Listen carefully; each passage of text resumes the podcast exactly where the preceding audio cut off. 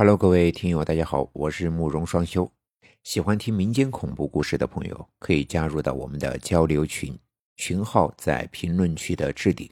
让我们一起将恐怖进行到底。今天要给大家讲的故事叫做《约会》。事情发生在十年以前，那时候我还在老家上小学，这正值收玉米的时节，家里的大人在地里忙了一天，回家做饭了。作为农村的孩子，这一般孩子放学后呀，都被安排去地里捡棒子，虽然也像是游戏一样的心态，但一晚上捡个十斤八斤的玉米也是正常的。那天，我和同村的伙伴收获不小，这正想往回走，却看见了我小姨。我小姨也没比我大多少，那年高中刚毕业，在家里帮着干活这平常呀，跟我还挺亲的。小姨，我一看是他从地头经过，就叫了他一声，可是他却没理我。好像是完全没有听见一样，低着头从我们面前走过。我也不知道他是怎么了，就又叫了一声，可是他还是没有理我。小姨，你怎么了？嘿，你小姨啊，可能是心情不好吧。要是在平常，我就要上去问她了。可那天我手里还拎着一袋子玉米，也不方便。想一想，反正会天天见面，我也没多想，就和小伙伴一起回了村。这农村的晚饭都吃得很早，我那天吃完饭，打算去找小伙伴再玩一会儿。想想呀，那时候的孩子还真挺幸福的，这作业不算多，也没什么培训班，这村子里的人都认识。也没什么危险，每天都可以和小伙伴在村里村外的疯闹。那天，我一路向村西的荒地跑，跟小军约好了要在那儿抓蟋蟀来着。快到荒地的时候，我突然看到了两个人，而且其中一个的背影我很熟悉。我定睛一看，那人正是我的小姨。而另一个是一个我不认识的男人，看背影，年纪应该也不大。两个人手拉着手，向村西的运河方向走。不过两个人好像也没有交流，只是那样低着头，走的有些奇怪。而且，我明显感觉出了小姨走路的姿势也与平常的不太一样。像是木头人一样，显得特别的僵硬。我本来想要叫他一句的，可张了半天的嘴，最终还是没有叫出来。想想他下午也没理我，难道他是谈恋爱了？我小姨十六七岁，要是跟同学谈恋爱呀，也正常，我就没再去叫，怕做了什么电灯泡。那时候我年纪也小，才不会去管这些事，忙着跑去找朋友玩去了。可我没想到的是呀，这当天晚上竟然出了事。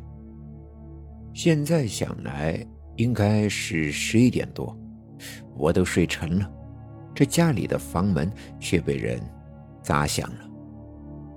我被吵醒，听到来的是姥姥。我妈打开门交流了几句，就匆匆的出了门。你姨现在没回家，老爷啊，他们现在正在找呢。你在家呀，好好的，我也去看看。见我醒了，我姥姥简单的说了两句，就准备也出门。啊，小姨不是跟一个小哥哥去河边了吗？八点左右那会儿。我一听小姨不见了，当时也慌了。忙着把今晚的情况跟外婆提了一下。什么？一个小伙子？听我说完，外婆十分的吃惊，好像她对小姨有什么男朋友的事呀，是一点也不知道。反应过来后，就招呼着全家人奔向了村西的运河。我当时也跟着去了，不过大家到了河边也没有见到小姨的影子。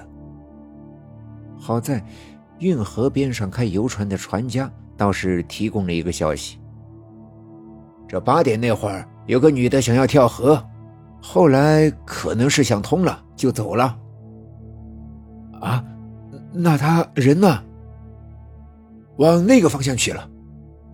一听到这话，我们一家人都懵了，忙着问那老船家细节。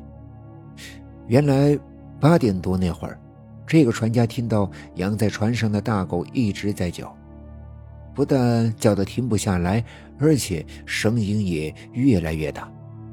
他本以为是不是有人来偷油，就披了件衣服起来查看。这一看。把那船家给吓了一跳，就见一个十七八岁的女孩一直往运河里走。这水都已经淹没到膝盖了，衣服也湿了。那姑娘明显是要寻短见。姑娘，快上来，别想不开啊！大狗一直朝那儿叫。这船家也是个好人，就跑到了岸边向小姨喊：“快回来！”那下面有暗流。正在那船家打算跳河去救人的时候，小姨却停了下来。这时，这船家又注意到，小姨一直向前伸出的手放了下来，然后就转过了身，似乎还向他们的方向看了一眼。姑娘，不过。小姨也没有回话，就径直的向岸边走了回去。见小姨上了岸，船家觉得应该是她想通放弃了，也就没有再去多想。姥姥听到这呀，吓得眼泪一下子就出来了。全家人又找回了家里，还真在谷仓的上面的隔层中找到了小姨。可奇怪的是，那个地方只有搭梯子才能上去。但梯子在厨房呀，放的好好的。后来姥姥去请了神婆，神婆说是水鬼看上了小姨，要她做媳妇儿。还好那条船上的大狗救了她的命，小姨很快就被送去了城里打工，好几年也没敢回村，直到订了婚，姥姥才说没事了。这事儿。直到现在春节聚餐的时候，家里的人还经常提起，这每次小姨的脸色都不太好看。